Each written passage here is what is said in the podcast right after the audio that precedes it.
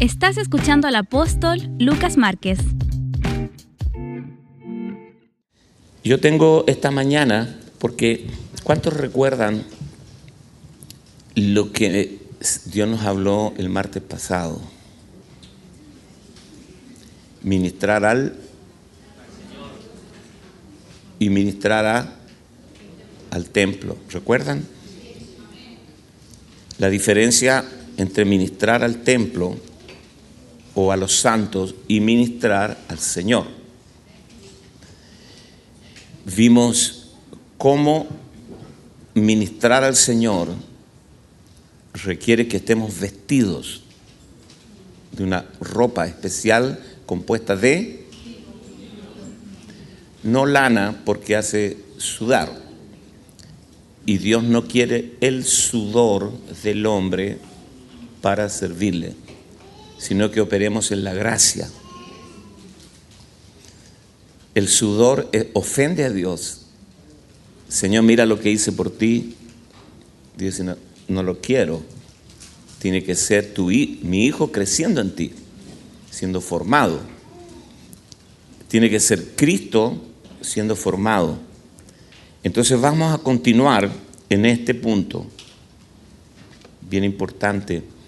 Vamos a ir a Primera de Corintios, capítulo 15, del verso 1 al 11.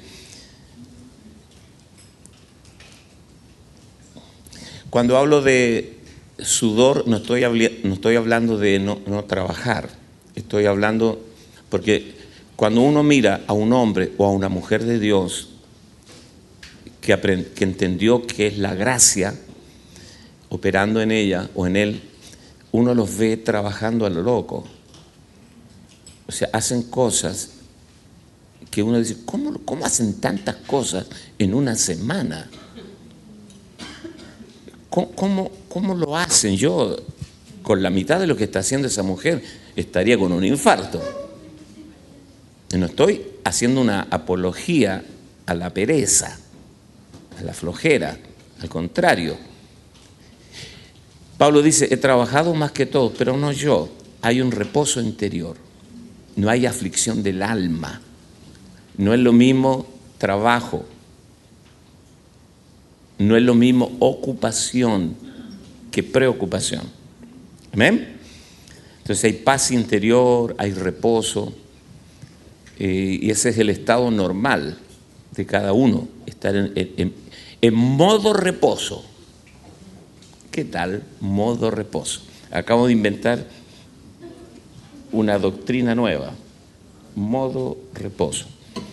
Primera de Corintios capítulo 15, verso 1 en adelante. Además, os declaro, hermanos, el evangelio que os he predicado, el cual también recibisteis, en el cual también perseveráis.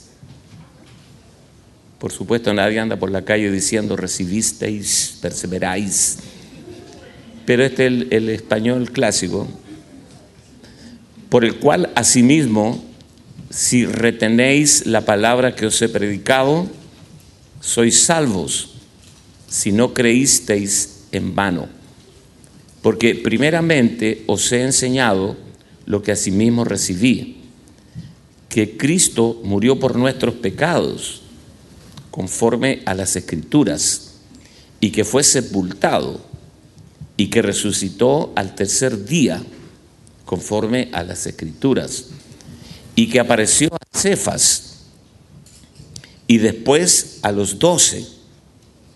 Después apareció a más de 500 hermanos a la vez, de los cuales muchos viven aún y otros ya duermen. Después apareció a Jacobo, ahí ya llevamos tres apariciones, y después a todos los apóstoles, cuatro, y al último de todos, como a un abortivo, me apareció a mí, porque yo soy el más pequeño de los apóstoles, que no soy digno de ser llamado apóstol, porque perseguía la iglesia de Dios. Escuchen, lo tengo subrayado acá. Pero por la gracia de Dios soy lo que soy. y su gracia no ha sido en vano para conmigo. Anote eso porque ¿cómo podemos hacer vana la gracia en nosotros cada vez que transpiras sirviendo a Dios? Haces vana la gracia. Antes he trabajado más que todos ellos, ¿te das cuenta? Trabajado más que todos ellos, pero no yo, sino la gracia de Dios conmigo. Yo sé que esto usted lo ha leído y lo ha enseñado, pero deme la oportunidad de explicarle algunas cosas. Pero no yo. Puede repetir en voz alta eso, pero no yo. y, si, y, si, y si no soy yo, entonces ¿quién? La gracia de Dios conmigo. Porque, o sea que yo, porque o sea yo, o sean ellos, los apóstoles, así predicamos y así habéis creído. Quiero hablarles esta mañana de un punto muy importante para que vivamos siempre en gozo, a pesar de las crisis que obviamente vamos a enfrentar en algún momento. Amén. Yo siempre digo, no busques los problemas, los problemas saben cómo encontrarte a ti, tranquilo.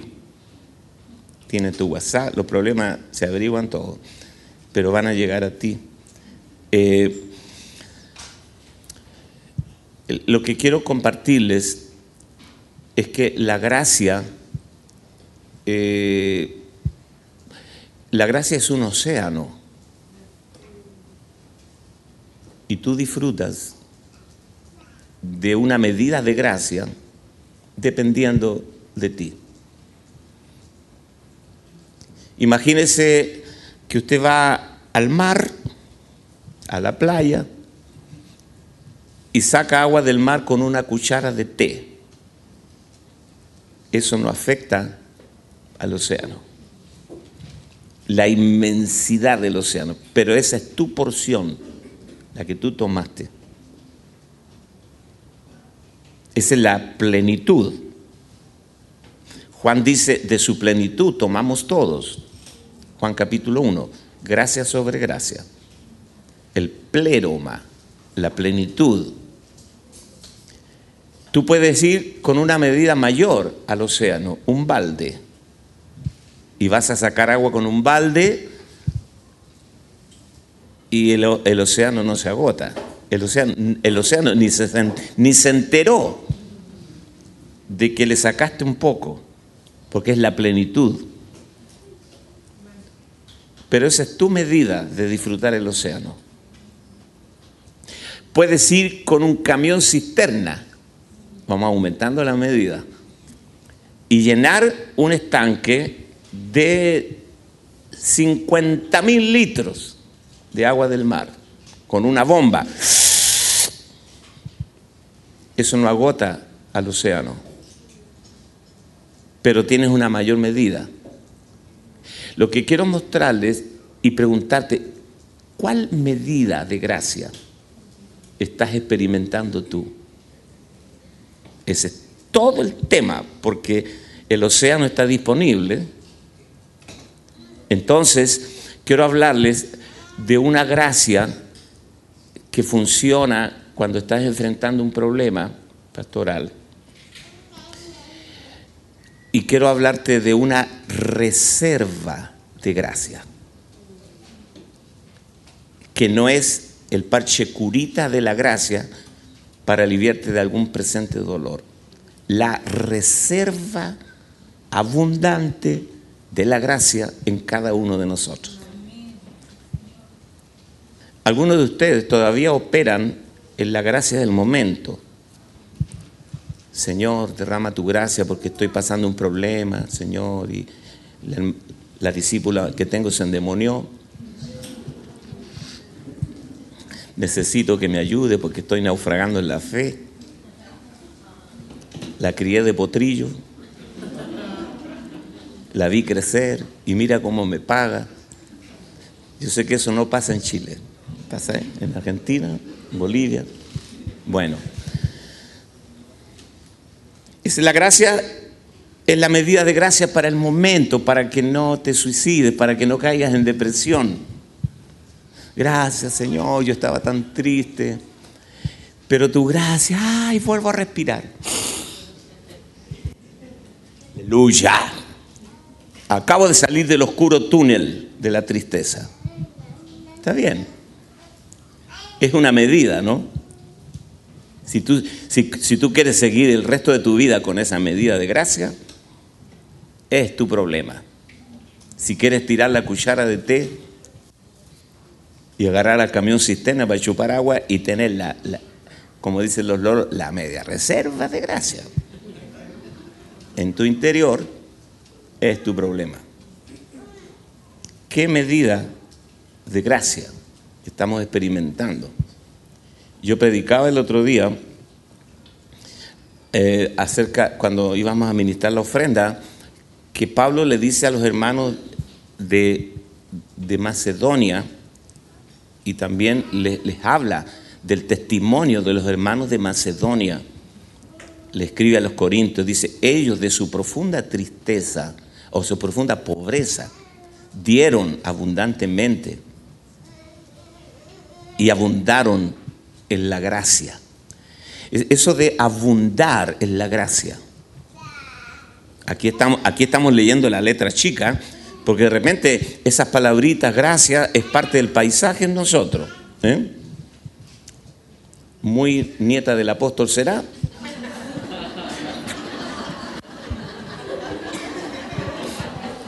Pero sáquenla.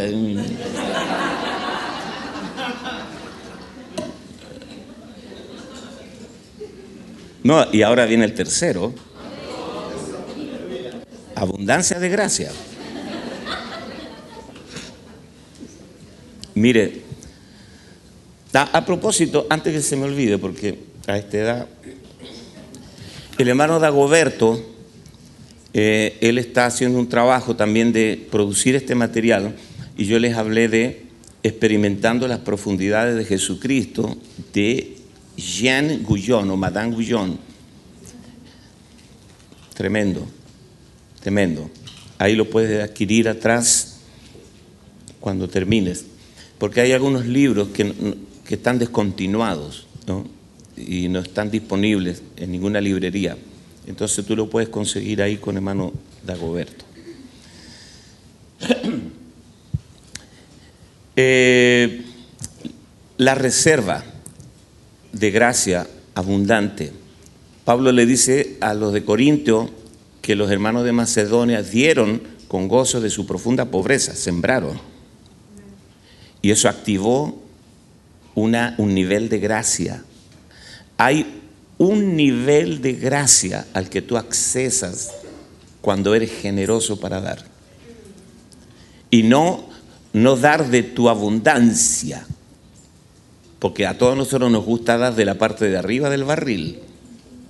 Tenemos el barrilito lleno y hacemos así. Viste que uno llena un barril de trigo y te queda siempre como un montículo.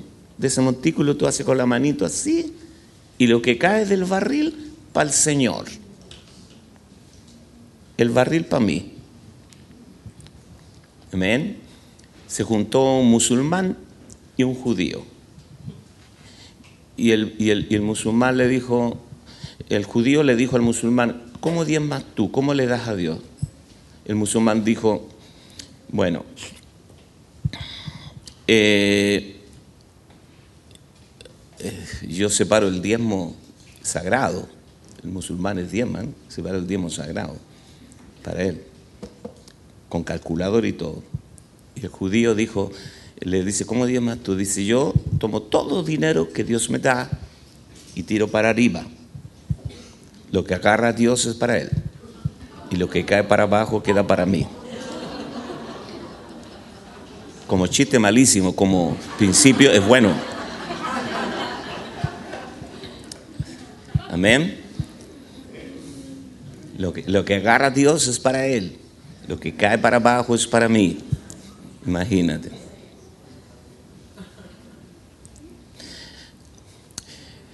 Entonces, eh, es bueno dar de la parte de arriba del barril, de la abundancia, pero cuando los macedonios dieron a Dios de su profunda pobreza, Pablo dice, profunda pobreza. Y ellos dijeron, a Pablo le, escribieron, le mandaron a decir, permítenos sembrar en tu ministerio. Porque Pablo parece que le había dicho, hermano, ustedes están eximidos, ustedes son muy pobres. Y ellos dijeron, no, por favor, no nos deje fuera, no, porque somos pobres, no podemos. Dieron de su profunda pobreza, porque tenía un corazón generoso. Y dice Pablo, y cuando ellos hicieron eso, abundante gracia fue derramada en el depósito. Entonces, hay cosas que están súper definidas en la, palabra del nuevo pacto que hacen que tú tengas una gran reserva de gracia.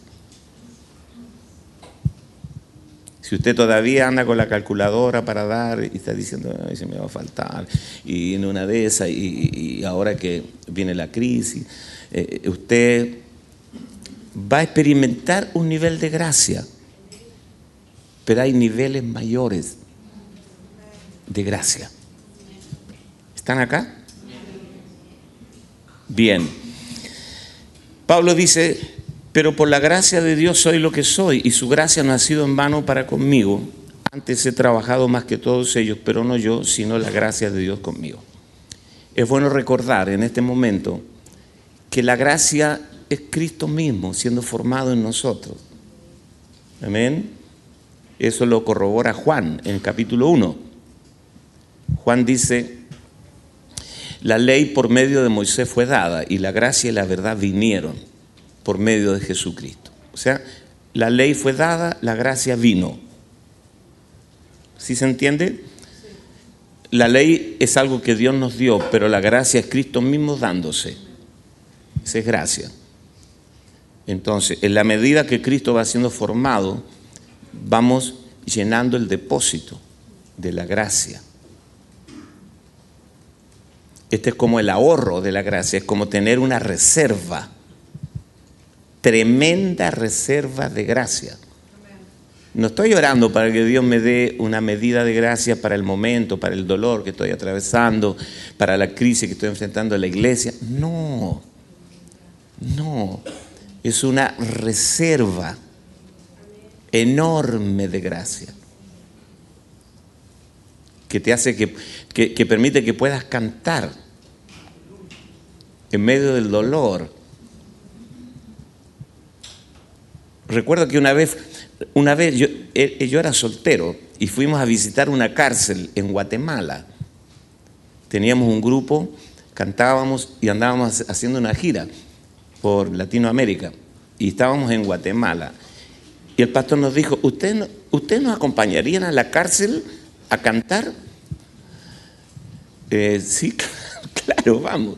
Me acuerdo todavía cómo era esa cárcel. Ay, hermano. Yo daba gracias a Dios de, no estar en la cárcel. Cantamos allí. Y recuerdo que le ministramos a un preso. Un preso lleno del Espíritu. Un tipo que abundaba, se puede abundar en gracia en una cárcel, ¿verdad? Bueno, Pablo de hecho está escribiendo de la cárcel. Y nos llamó, este preso oró por nosotros, nos bendijo, nos ministró y nos dijo, miren, yo estoy preso físicamente, pero mi espíritu, soy libre. Y yo dije, nosotros fuimos a ministrarle a ellos. y nos fuimos con la cola entre las piernas, ministrados por el preso, hermano. Nunca más se me olvidó el preso ese. Un hermano en la fe. Sea, abundante gracia en cualquier circunstancia de la vida. Que la gente vea, que la gente a la que tú ministras vea que tú fluyes. No importa la situación del momento, tú, tú fluyes a Cristo siempre. Y no que estés orando, Señor, derrama tu gracia. Porque ahora tengo un problema nuevo, Señor. No, eso es la gracia del momento. Está bien, sigue siendo gracia. Pero no hay una reserva. Segunda de Timoteo, capítulo 1, verso 12 al 18. Por lo cual asimismo padezco esto, pero no me avergüenzo, porque yo sé a quién he creído y estoy seguro que es poderoso para guardar mi depósito. Subraya esa palabra, depósito. ¿Qué es un depósito? Un lugar donde almacenas, ¿o no? El depósito. La bodega eh, es poderoso para guardar mi bodega de gracia. Poderoso para guardar mi depósito para aquel día. Retén la forma de las sanas palabras que de mí oíste, en la fe y amor que es en Cristo Jesús. Otra vez, guarda el buen depósito por el Espíritu Santo que mora en nosotros. Y Pablo menciona un problema, un problemón. Dice, no, no, importa, aquí hay unos tipos que se endemoniaron, pero yo tengo una reserva de gracia que no me hace, se los menciono para que estén enterados, pero yo, en cuanto a mí, una reserva de gracia. Ya sabes esto, que me abandonaron todos los que están en Asia. un continente entero. Quiero que anote al margen ahí y ponga, no siempre te abandonan porque estás equivocado. También te abandonan porque estás correcto. Ya sabes esto, que me abandonaron todos los que están en Asia, de los cuales son Figelo y Hermógenes Tenga el Señor misericordia de la casa de Onesíforo. Tremendos nombres. Porque muchas veces me confortó y no se avergonzó de mis cadenas, sino que cuando estuvo en Roma me buscó solícitamente y me halló. Concédale el Señor que halle misericordia cerca del Señor en aquel día. Y, cuando, y cuánto nos ayudó en Éfeso, tú lo sabes mejor. ¿Te das cuenta? Pablo tampoco estaba exento de, la... porque no, importa, hermano, eh, mire, el perro del faraón, el perro del faraón ladraba igual que ladra tu perro. Es perro, ¿no? El perro, de, el perro del hombre más rico de tu ciudad ladra igual que el quiltro que anda por la calle, es perro hay cosas que permanecen. Eh, la obra, la obra siempre te va a exponer a, escenarios que, intimidantes. ¿Quieres, ¿Quieres tú saber eh, cuánto gozo, eh, cuál es tu nivel de gozo? Prende el gozómetro. Entonces, cuando tú empieces a transitar un momento difícil y ves que el gozo se te fue, ese era tu nivel. Te conoces. Tú no puedes experimentar eh, el gozo de Dios a menos que estés atravesando situaciones reales. ¿O no? ¿Cómo yo sé que Dios es mi, proveedor? Porque he vivido tiempos sin dinero ¿Cómo, va a, saber si es verdad o no? ¿Qué tan bueno es un remedio sin una enfermedad? ¿Qué tan buena es una solución sin un problema? ¿Qué tan buena es la gracia de Dios si no hay ofensa que tú le has hecho a Dios? Que nadie, ningún ser humano te las perdonaría. Mire, ya nos metimos en esto, como salvo. Mire,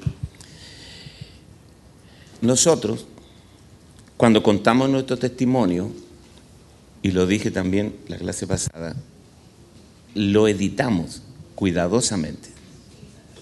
Hay muchas escenas borradas en el video que tú no las cuentas. Si tú las omites, le robas esplendor a la gracia. Porque la gracia funciona precisamente allí. Tú no estás aquí porque te portaste bien. Asúmelo. Y mira a tu vecino dígale, no, no pongas cara de santito. Tú no estás aquí porque lo has hecho todo bien. Ahora,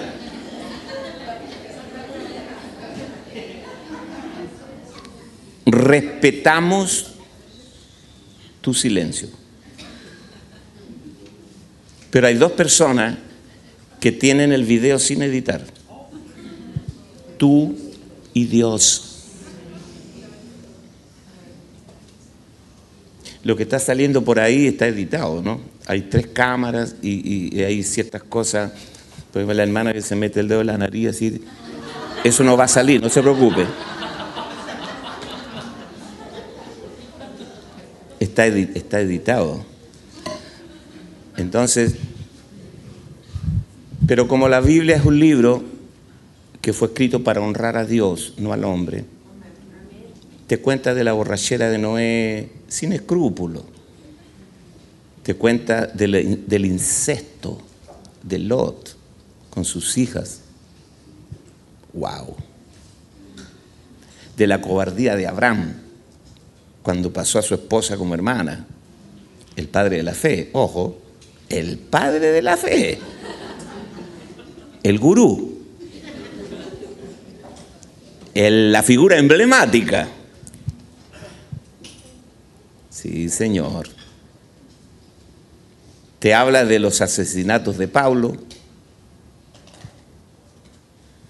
de las mentiras de Pedro. Pedro negó feo al Señor. Entonces, de repente nosotros andamos levantando héroes, héroes de cartón. Hermano, Pablo, no, no, no es Pablo, es el Dios de Pablo. Es la gracia operando en él. Y sería bueno que un día te agarre un ataque de humildad y, le digas, Señor, la verdad, no veo nada bueno en mí. Yo no sé por qué estoy acá. Es tu gracia. Ahora, no les recomiendo que le cuenten a su iglesia, le muestren el video sin editar, porque la iglesia se va a quedar sin pastor. Por ahora déjelo ahí. Cuente lo que se pueda contar. Lo demás, lo demás eh, entre usted y el Señor, de aquí no sale. Como dice, Señor, por favor, no me avergüence en público que la gente piensa que soy un hombre bueno, una mujer súper santa.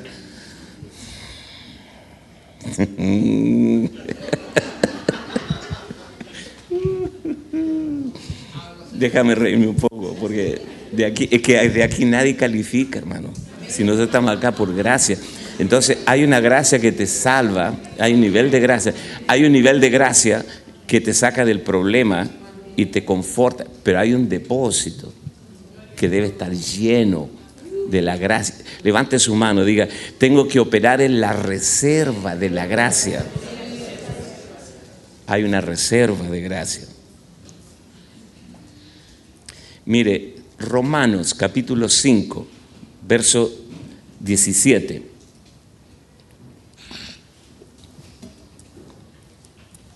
Cuando tú maquillas tu historia y le haces creer a la gente que tú eres la cuarta persona de la Trinidad, el Padre, el Hijo, el Espíritu Santo y yo, entonces también construyes una plataforma de justicia y de legalismo, porque te sientes, por lo menos públicamente, con la autoridad de corregirlos a todos, juzgarlos a todos, descalificarlos a todos, y tú siempre estás bien. Es raro, es raro. Pablo dice, de los pecadores, yo soy el primero. De los apóstoles, el último. O sea, no puedo explicar por qué estoy aquí, porque yo soy un abortivo. Ese es el espíritu. Amén. Todos nosotros llevamos un hijo mayor dentro, que se quedó en la casa, que trabajó con el papá. El malo que se fue, el, el que se acostó con las rameras, el que gastó la herencia. Pero yo he estado entendiendo últimamente que la historia del hijo pródigo no tiene que ver con el hijo que se fue. Lo que Dios nos quiere recordar categóricamente es el que se quedó, que era peor que el que se fue. Sí, estaba perdido dentro de la casa. Yo nunca me fui, yo no hice esto, yo, este tipo se gastó la plata con las prostitutas, yo te he trabajado toda la vida y nunca me has dado nada, bla, bla, bla. En, realidad, esa es la razón de la parábola. ¿Por qué estoy diciendo esto? No sé. Tal vez porque va a llegar mucha gente a tu iglesia que no, no, no, no están de acuerdo con tus patrones. Y, Dios te dice, esto, estos son los que yo pongo bajo tu liderazgo para que los formes. En Romanos 5, 17 dice, pues, pues si por la transgresión de uno solo reinó la muerte, se refiere a Adán, mucho más, mucho más, mucho más reinarán en vida por uno solo, Jesucristo, los que reciben qué? La abundancia de la gracia. Los que reciben la abundancia de la gracia. Este, este adjetivo, abundancia, abundancia de gracia. Pablo podía haber dicho los que reciben la gracia nomás, y, y con eso ya estaríamos bien. Pero Pablo dice los que reciben la abundancia de la gracia y el don de la justicia. Entonces, en, en el terreno de la gracia, porque somos predicadores de gracia, se supone, ¿no? Somos los destinatarios de esta gracia. Esta gracia fue destinada a nosotros, dice Santiago, los que hemos alcanzado los fines de los siglos. Que los profetas indagaron diligentemente de esta gracia destinada a nosotros. Está escrito en tu Biblia, es para nosotros. Ponga su mano aquí y diga, la gracia me llegó a mí por Western Junior. Enterita, la caja entera, así, o sea, eh, eh, yo soy el destinatario de la gracia. Amén. Mueva su mano, diga, aquí estoy, la recibo completa. Hasta con la caja incluida. Por ahora la caja se parece a Lucas Márquez, ¿no? Pero es la caja nomás. La gracia, tú eres el destinatario de esta gracia abundante. Eh, entonces, ¿por qué hay tanta gente que experimenta una pobreza de gracia? Son pobres. Si la gracia es abundante.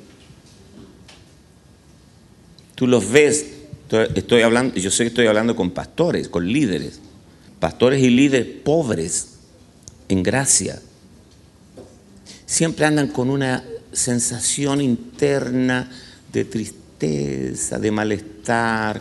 Nunca no los ves plenos, no, no- no- no los ves disfrutando. O tú disfrutas el ministerio o lo sufres o lo soportas.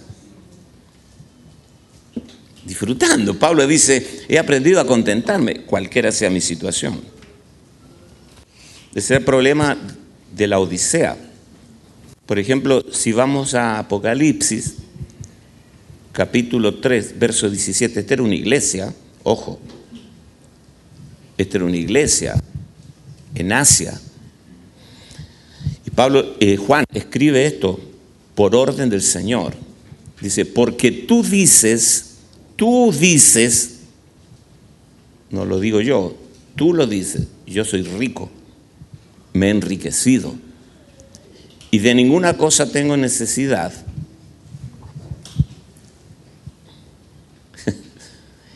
Y no sabes que tú eres un desventurado, miserable, pobre, ciego y desnudo. Estas cuatro palabritas, o cinco, desventurado, miserable, pobre, ciego y desnudo, es materia de análisis. No tenemos tiempo acá para verlas en detalle. Pero esto describe una situación deplorable la gente que es pobre en gracia. Apocalipsis 3 lea toda la carta a la iglesia de la Odisea. Entonces surge esta pregunta, ¿por qué hay pobreza de gracia en la vida del creyente?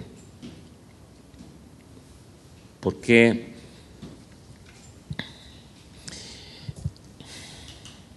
Mira, tú, ¿cómo definiríamos a alguien pobre? No, no tiene cuenta RUT. Cuenta RUT, eh, para los que están viéndonos del extranjero, es una cuenta de banco que la tiene cualquier persona. ¿Para qué quiero cuenta si no tengo un peso? Como decía mi abuela, no tengo un peso ni, ni, para hacer cantar un ciego. No tiene ahorros, no tiene patrimonio, no tiene nada, está en una situación de calle. Están para que le den, no para dar. ¿Dónde vives? En cualquier lado, donde me pille la noche. Es pobre. Entonces, pero mientras más rica sea la gente, más acumulación de riqueza tiene. Tiene, tiene una cuenta, a, ¿cómo se llama? A plazo fijo, un fondo mutuo, eh, tiene dólares o euros o tiene joyas, tiene una reserva o lo, invierte en propiedades, tiene una reserva. De eso estoy hablando.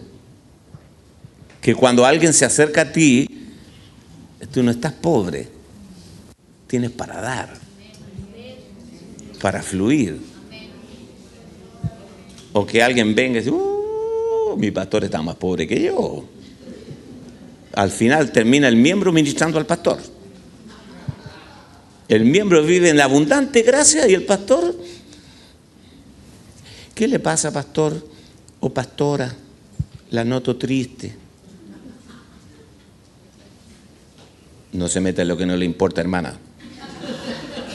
Estoy bien para la gloria.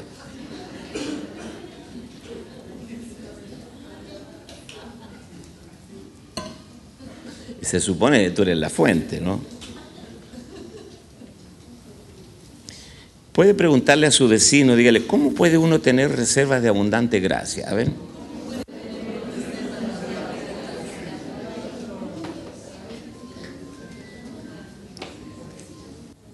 Mire, les voy a leer un salmo. ¿Tan apurado? Ya. Eh, Salmo 126, cotégelo en su Biblia, por favor. Salmo 126, verso 1 al 6. Necesitamos, eh, necesitamos pastoras que fluyan la abundante gracia, ¿o no? No vinieron las pastoras hoy día. Necesitamos pastoras que fluyan en la gracia.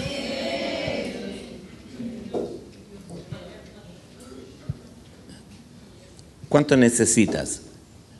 No, necesito un millón, toma, tres millones. Estoy hablando en sentido figurado, no se asuste. ¿Eh? Tengo, necesitas más, tranquilo. Fluyes, abundante gracia, gozo. ¿Viste esa gente que tú estás con ellos una hora y te vas a casa feliz, contento, sigues teniendo el mismo problema. O sea, nada cambió, pero algo fue transferido a ti. levante su mano, diga, tengo gracia para hacerte una transferencia, una transferencia electrónica. ¿eh? Ah, están los ricos en gracia acá, dale un aplauso al Señor.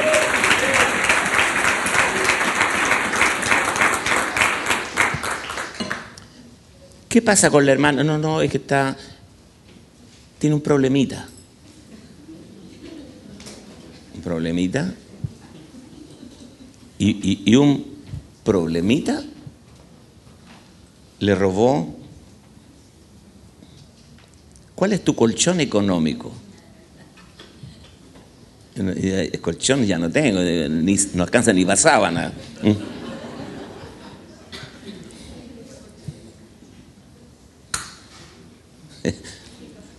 El mejor mensaje que Pablo predicó en todas las epístolas es cuando cantó en la cárcel de Filipos.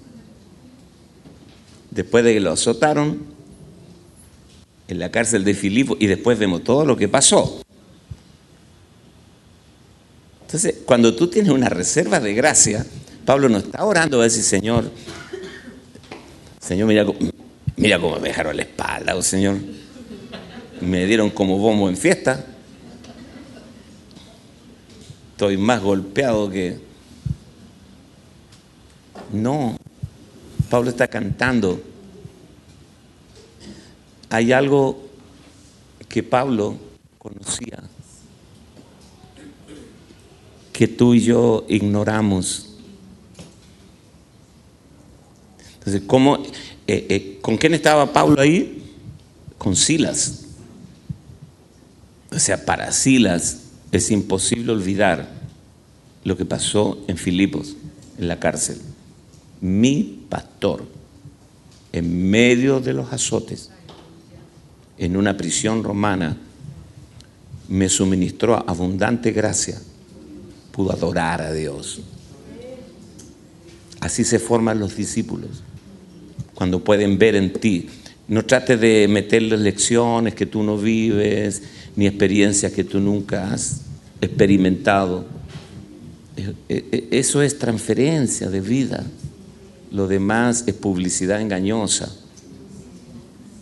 Que, que, la gente sepa que cuando viene a ti encuentra fluir de gracia abundante.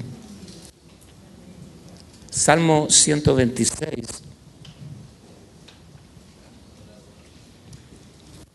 verso 1 al 6, dice, cuando Jehová hiciere volver la cautividad de Sión, seremos como los que sueñan.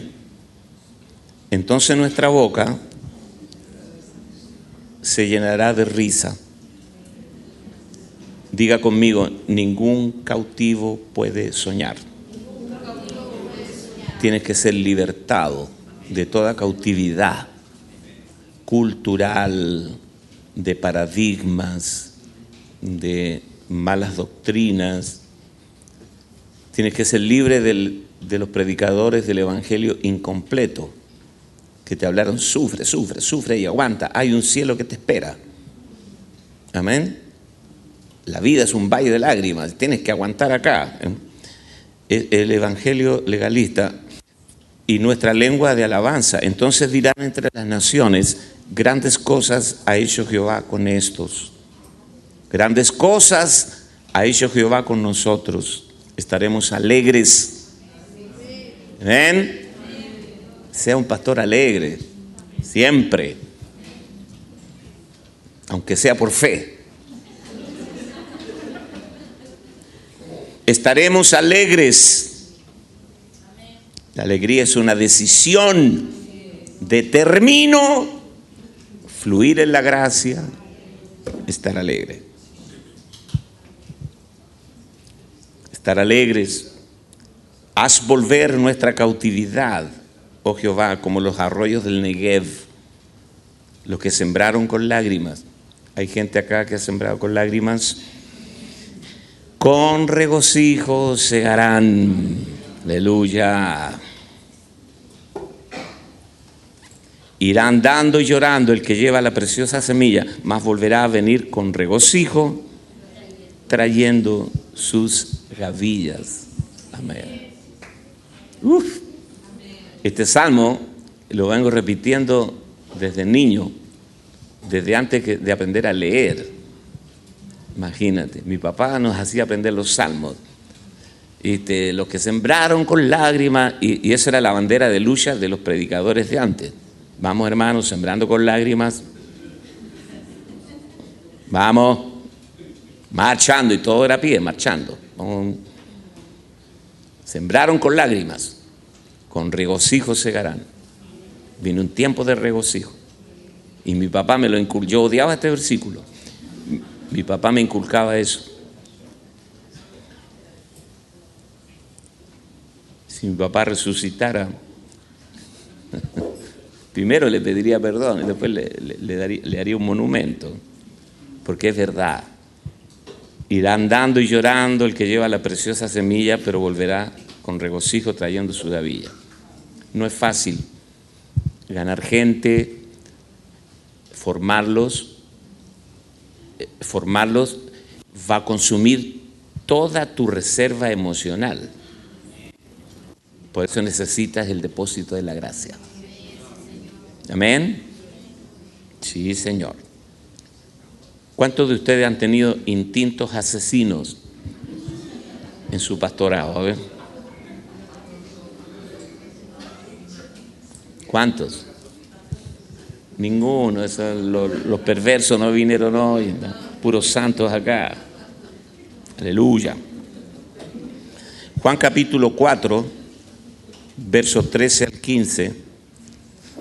Dice, respondió Jesús y le dijo, cualquiera que bebiere de esta agua volverá a tener sed, mas el que bebiere del agua que yo le daré no tendrá sed jamás. Aquí habla del depósito sino que el agua que yo le daré será en él una fuente de agua que salte para vida eterna. La mujer dijo, Señor, dame esa agua para que no tenga yo sed ni venga aquí a sacarla. O sea, todavía la mujer no entendía nada, hasta ese punto. Entonces, el que, el que bebiere del agua que yo le daré, él es el agua de la vida. Amén.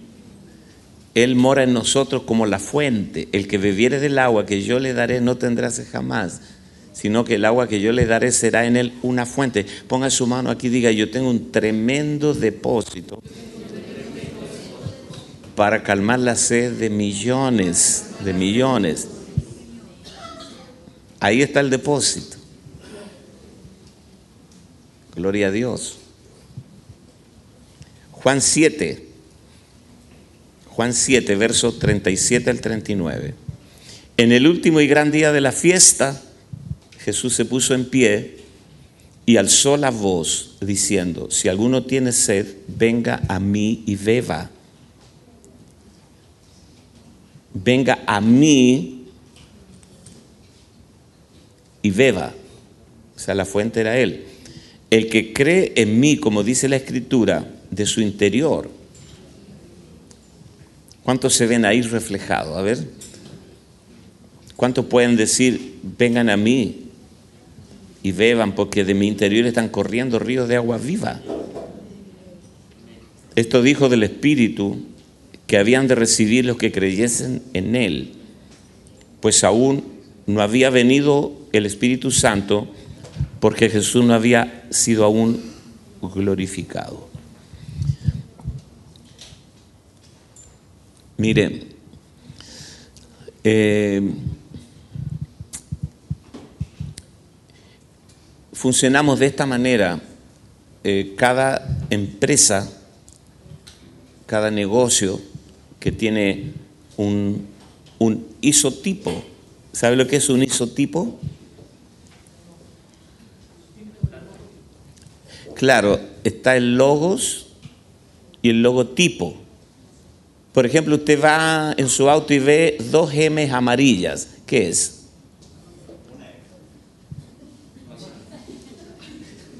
No me arruinen el mensaje. ve dos M's amarillas, grandes así. ¿Qué es? McDonald's. ¿eh? Los niños piensan que dice mamá. Pues quiero ir allá, mamá. No es mamá, es McDonald's. ¿eh? McDonald's. Usted ve dos M amarillas y ve McDonald's.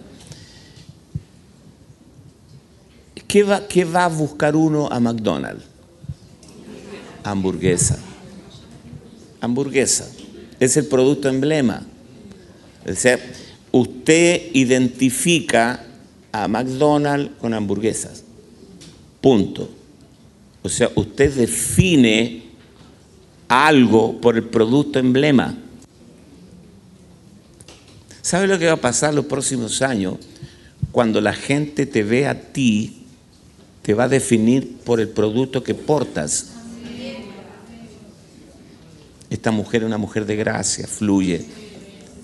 Y se van a pegar a ti como moscas. ¿Por qué? Porque si tú le das a la gente lo que no encontrarán en ningún otro lugar, regresarán a ti una y otra vez. Y te van a decir lo mismo que Pedro le dijo a Jesús, ¿a quién iremos?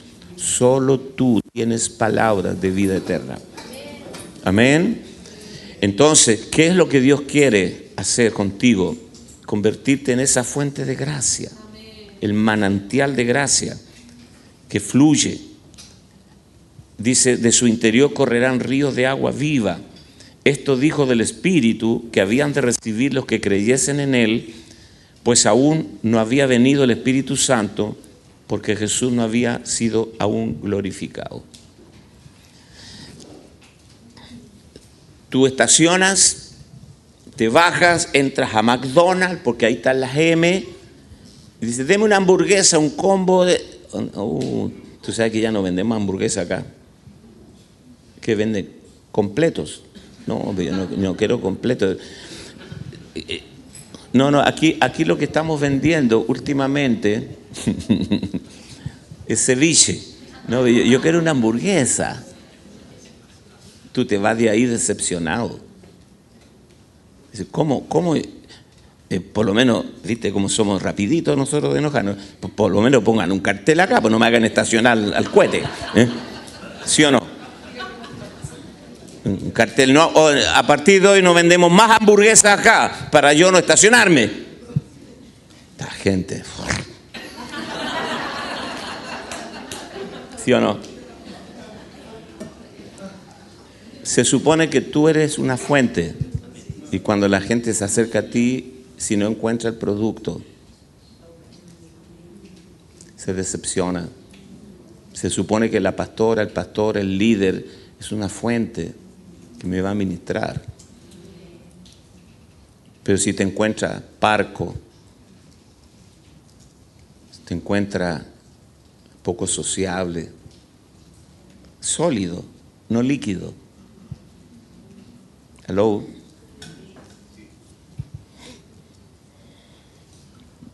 Marca el número porque te dio el número. Dice.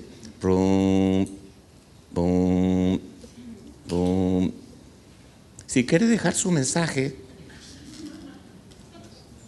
grabe el buzón de voz. Nunca está. Uh, está cerrada la fuente.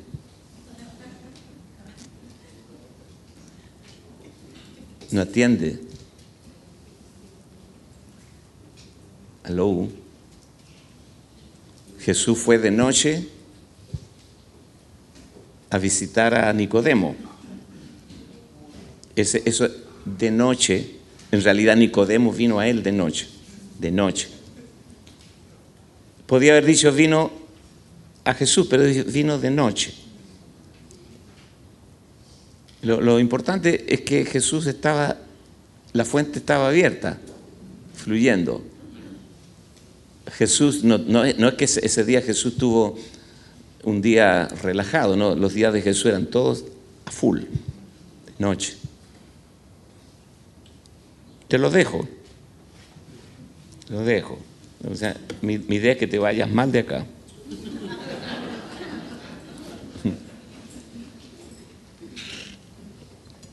Miren, así funciona.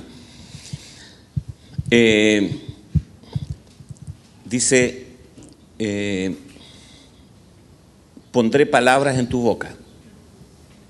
Eso dice la escritura. ¿Sí o no? Pero ayúdenme porque hay un versículo que no puedo recordarme ahora, pero tiene que ver con que el Señor pone palabras en la boca, ¿no? Llenaré tu boca. A ver si a alguien se les ocurre un versículo homólogo.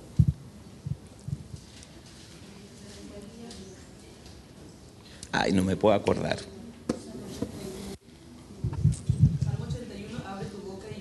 Eh, pastor. Eh, ahí está. Salmo 81.10. 81.10. Abre tu boca, yo la llenaré. Amén. Tu responsabilidad es abrir la boca y la responsabilidad de él es llenarla. Miren, ustedes se acuerdan de esas bombas antiguas que estaban en los campos, que era una palanca. ¿Se acuerdan o no? No, no se acuerdan. Los jóvenes, todo internet. Sí, eh, había, como estaba conectado por un tubo al pozo, entonces empezaba a, a una, eran bombas como de fierro fundido.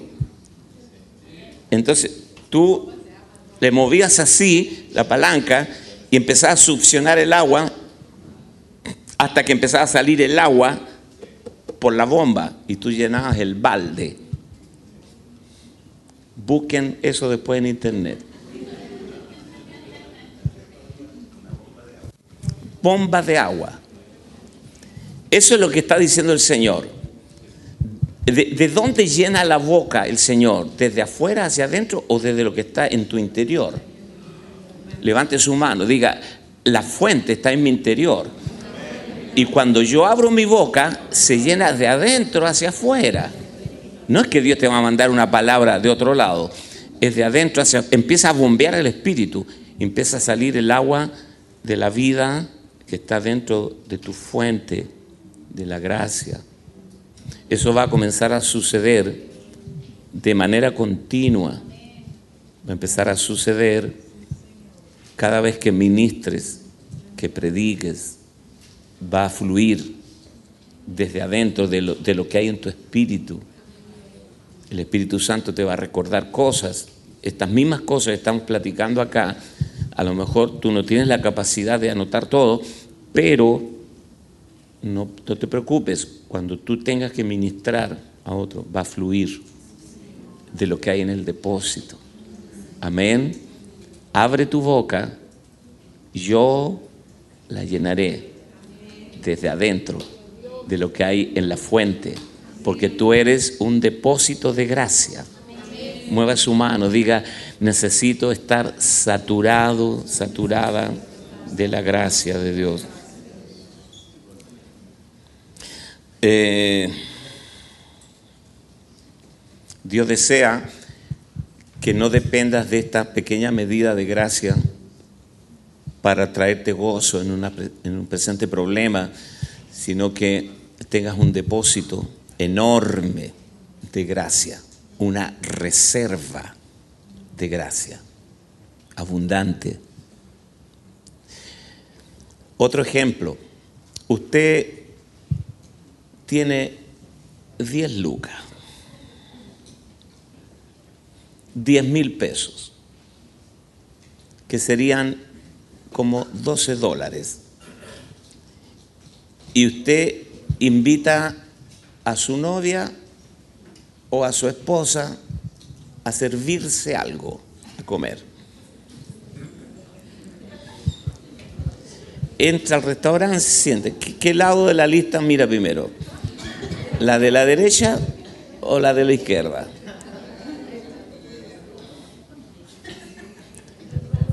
Cuando yo pololeaba con Ana María, yo no tenía trabajo, andaba, lo que dicen los lolos, andaba pato.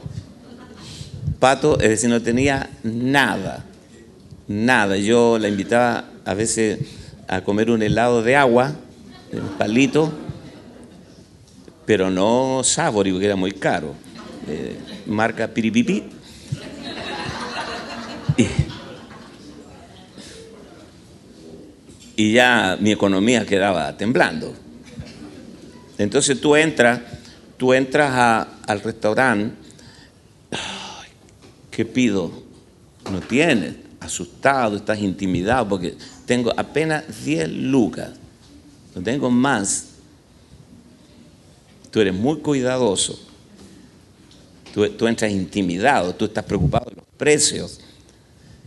Pero ¿qué pasaría si tuvieras en tu billetera cash? Un millón cash. Tipo narco, así. Cash. Narco apostólico.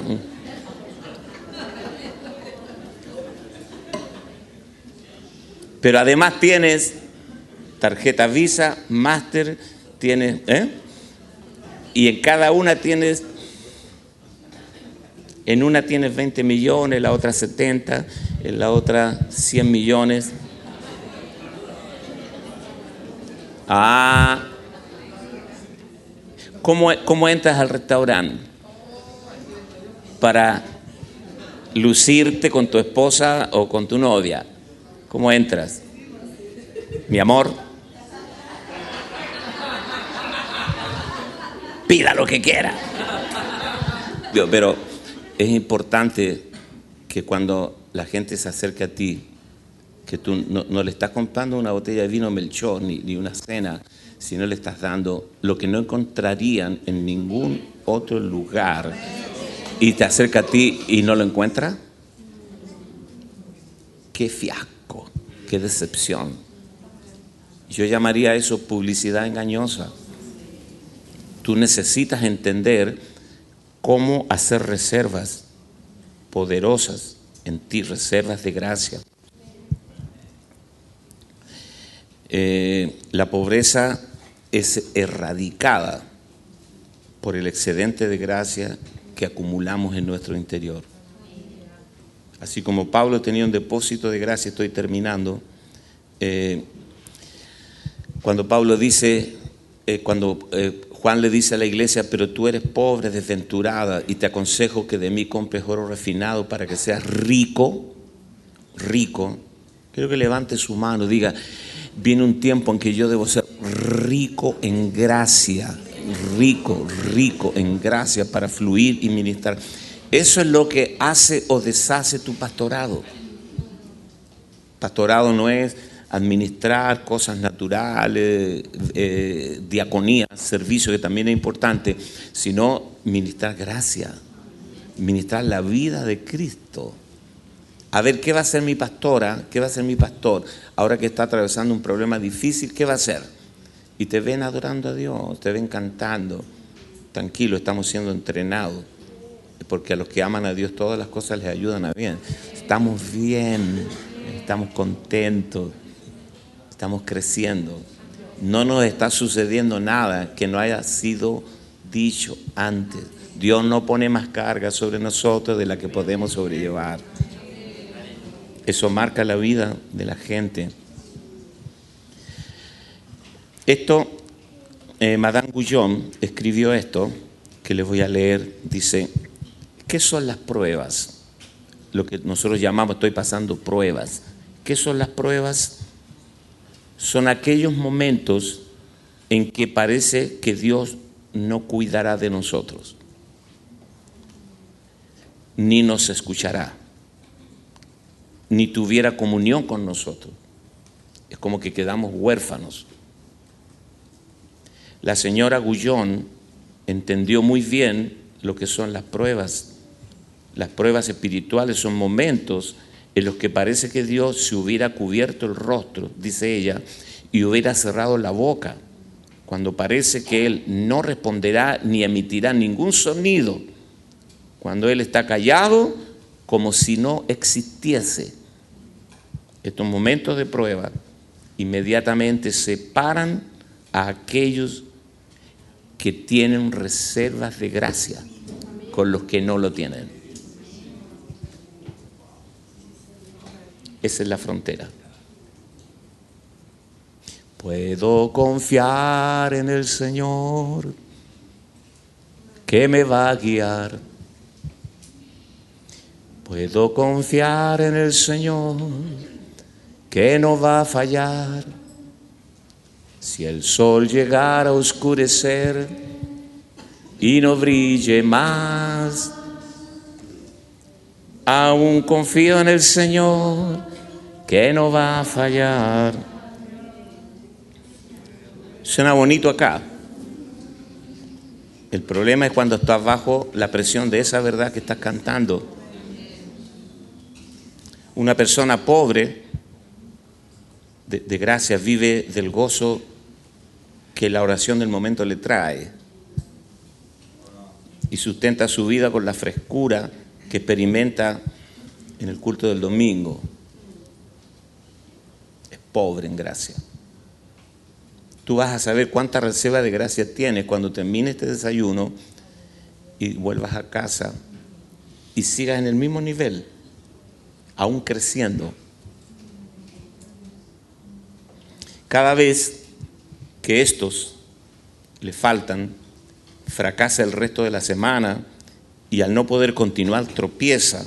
Muchos dependen toda la vida del suministro inmediato de la gracia que reciben y en consecuencia no tienen reserva alguna.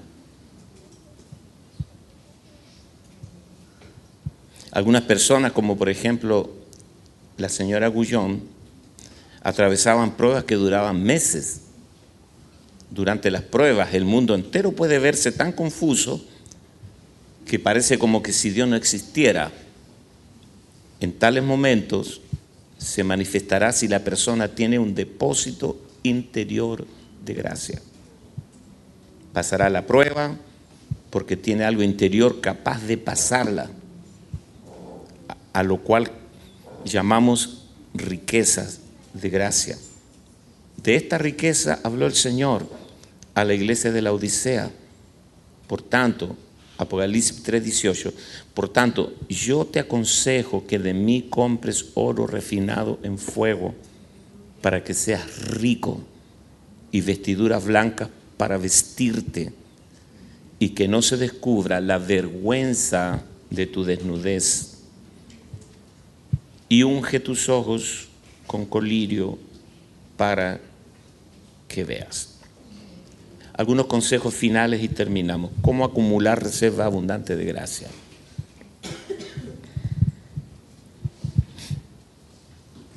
El tiempo es un factor muy importante. No le pidas que abundante gracia a una persona que se convirtió el domingo. Tú sí, porque vas acumulando la palabra, el buen depósito. Se van despejando las tinieblas, vas llenándote de luz, vas siendo iluminado. Los pensamientos equivocados, los patrones de conducta, que dice el mismo Pedro, la vana manera de vivir la cual aprendisteis de vuestros padres. Está escrito en tu Biblia. Fuimos rescatados de esa vana manera de vivir. Yo aprendí de mis papás muchos patrones equivocados del Evangelio y cosas buenas también.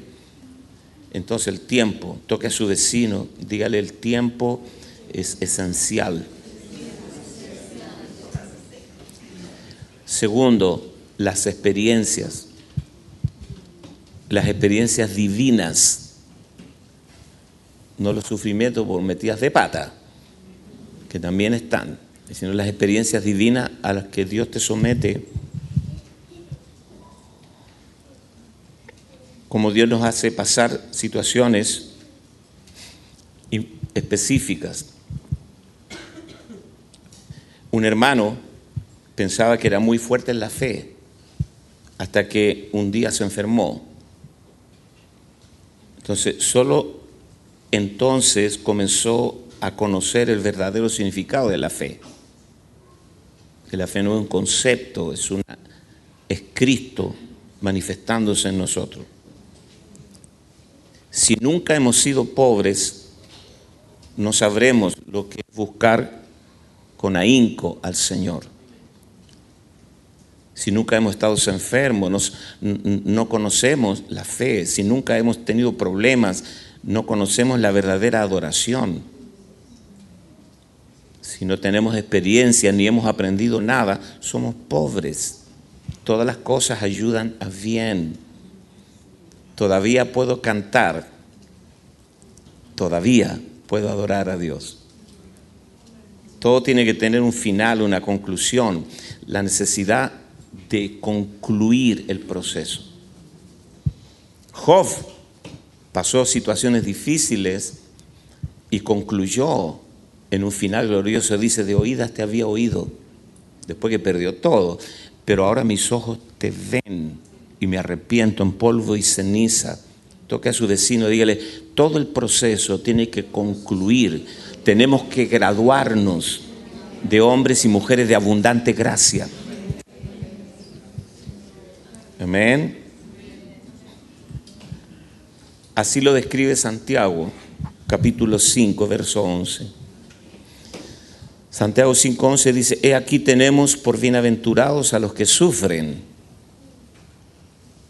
Habéis oído de la paciencia de Job, que les acabo de mencionar. Habéis visto el fin del Señor. El fin del Señor para nosotros ya está atrás. Todo lo que él experimentó. Habéis oído de la paciencia de Job y del fin del Señor. Dos precedentes. Que el Señor es muy misericordioso y compasivo. El fin del Señor y el fin de Job son nuestro ejemplo. O sea, todo lo que estamos aprendiendo, todo lo que experimentamos, todo, todo el depósito de años, en el caso mío, disculpen que sea autorreferente, pero él es el testimonio que más conozco. En el caso mío, este trabajo de la palabra, de ser permeado por la palabra, de vivir en la abundante gracia, es un proceso de años. Estamos bien levante su mano, diga, vamos de acuerdo al programa, al plan, vamos de acuerdo al plan. Entonces la gente, cuando se acerca a ti, diga, wow, siempre hay fluir de Dios, siempre hay una palabra, siempre hay gozo. Y bueno, anoten también, es muy importante exponernos a la luz, la luz de la palabra. Mientras más luz, más con más nitidez se ven las imperfecciones. Sí, Señor. Usted tiene una luz eh, más o menos tenue dentro de la casa, se viste, se pone y de repente sale la luz del sol y ve que la blusa tiene una mancha, pero no la veía dentro. Y tu hija te dice, mamá, tiene una mancha en la blusa. Uh, pero ¿cómo no? Porque a mayor luz mayor revelación de las cosas que no están bien en nosotros. Eh, bueno, y finalmente, eh, anoten, someternos a la disciplina del Espíritu.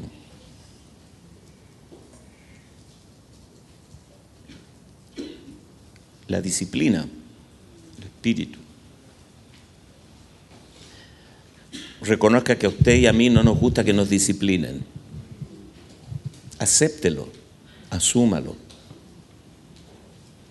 Reconozca que a la carne no le gusta que lo corrijan, que lo disciplinen. Corrige a alguien y ganarás un enemigo. Sí, Señor. A nosotros nos gusta que nos prediquen,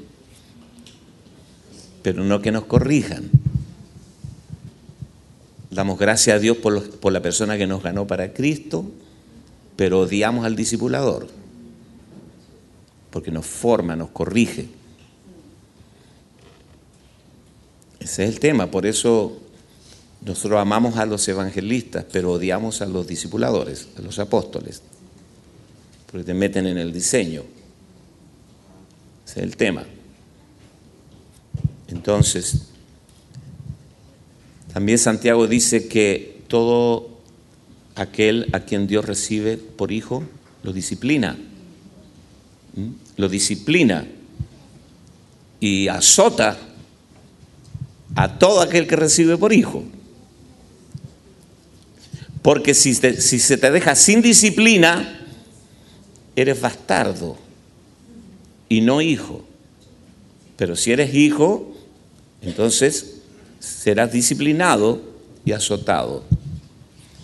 Y cuando te disciplinan y corrigen las cosas que están mal en tu vida, te dicen eso no más, no corresponde, no armoniza, no te queda bien. Tú llevas ya 10 años en este rollo. La iglesia te reconoce como líder.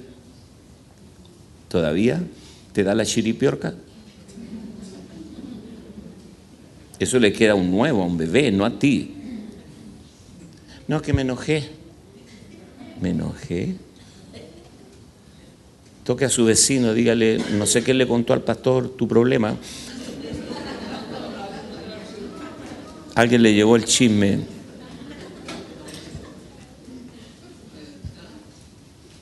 Nos sentimos por todo. Eh, nadie lo puede corregir. No, no le diga. espérate que se le pase. Espérate se le pase. Eh, eh, no le hables ahora porque en caliente no funciona. Espérate que se enfríe. Estamos hablando de pastores, de líderes. ¿Qué les parece? Y mira, mira lo que dice Santiago. Santiago dice esto. Los padres terrenales a ustedes los disciplinaban conforme a ellos les parecía. ¿O no? ¿A cuánto les dieron paliza alguna vez? Para la gloria del Señor.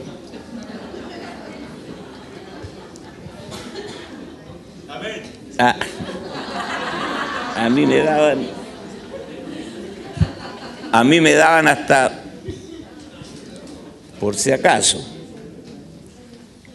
Un día mi papá me pegó, le digo, ¿por qué me pega? Porque no voy a estar mañana.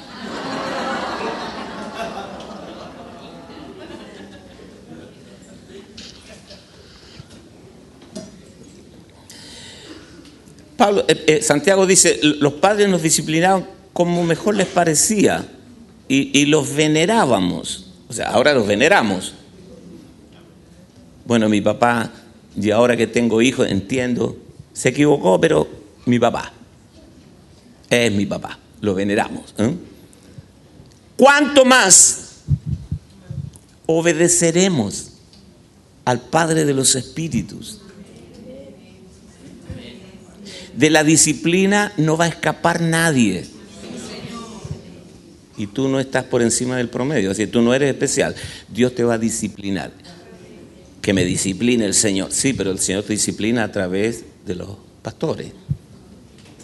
Ese es el tema, porque tú crees que, el, el, discipulado le agarró contigo. No, no, es el Señor disciplinándote a través de la gente asignada. Y en vez de odiarlos, bésale la mano. Es Dios. Y aunque no lo entiendas, como tú estás acumulando gracia abundante, ponga su mano aquí y diga, tengo tanto depósito de gracia. Que le puedo decir al discipulador, métale con todo, agárreme a palo, ¿Eh? arrástreme por la zarzamora.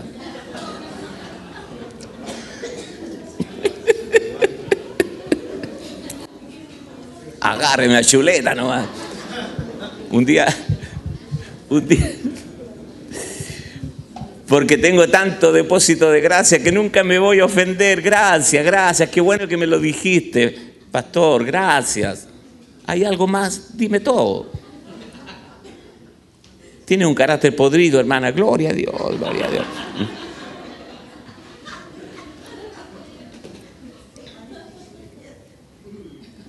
Qué, lindo sería ministrar en ese ambiente.